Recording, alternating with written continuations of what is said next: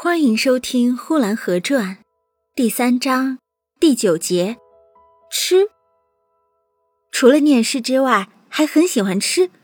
记得大门洞子东边那家房户是养猪的，一个大猪在前边走，一群小猪跟在后面。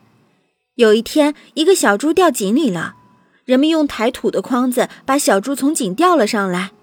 吊上来，那小猪早已死了。井口旁边围了很多人看热闹。祖父和我也在旁边看热闹。那小猪一被打上来，祖父就说他要那小猪。祖父把那小猪抱到家里来，用黄泥裹起来，放在灶炕里烧上了，烧好了给我吃。我站在炕沿旁边，那整个的小猪就摆在我的眼前。祖父把那小猪一撕开，立刻就冒了油，真香。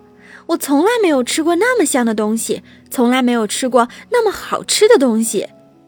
第二次又有一只鸭子掉井了，祖父也用黄泥包起来烧上给我吃了。在祖父烧的时候，我也帮着忙，帮着祖父搅黄泥，一边喊着一边叫着，好像啦啦队似的给祖父助兴。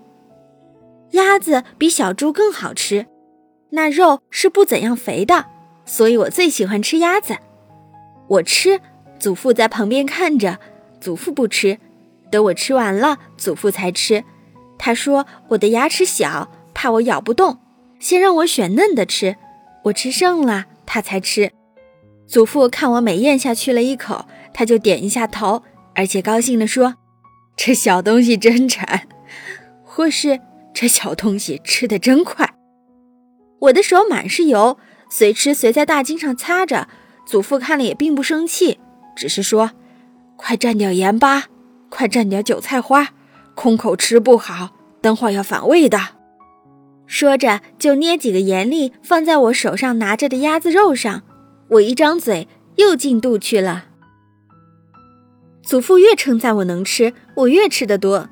祖父看着不好了，怕我吃多了，让我停下，我才停下来。我明明白白的是吃不下去了。可是我嘴里还说着，一个鸭子还不够呢。自此，吃鸭子的印象非常之深。等了好久，鸭子不再掉到井里。我看井沿有一群鸭子，我拿了树杆就往井里边赶。可是鸭子不进去，围着井口转，而呱呱的叫着。我就招呼着在旁边看热闹的小孩子，我说：“哎呦，快帮我赶呀！”正在吵吵叫叫的时候，祖父奔到了。你在干什么呀？赶鸭子，鸭子掉井，捞出来好烧着吃啊！不用赶了，爷爷抓个鸭子给你烧着吃。我不听他的话，我还是追着鸭子的后边跑着。祖父上前来把我拦住了，抱在怀里，一面给我擦着汗，一面说：“跟爷爷回家，抓个鸭子烧上。”我想。不掉井的鸭子抓都抓不住，可怎么能规规矩矩贴起黄泥来让烧呢？于是我从祖父的身上往下挣扎着，喊着：“我要掉井的，我要掉井的！”祖父几乎抱不住我了。本集播讲完毕，谢谢收听。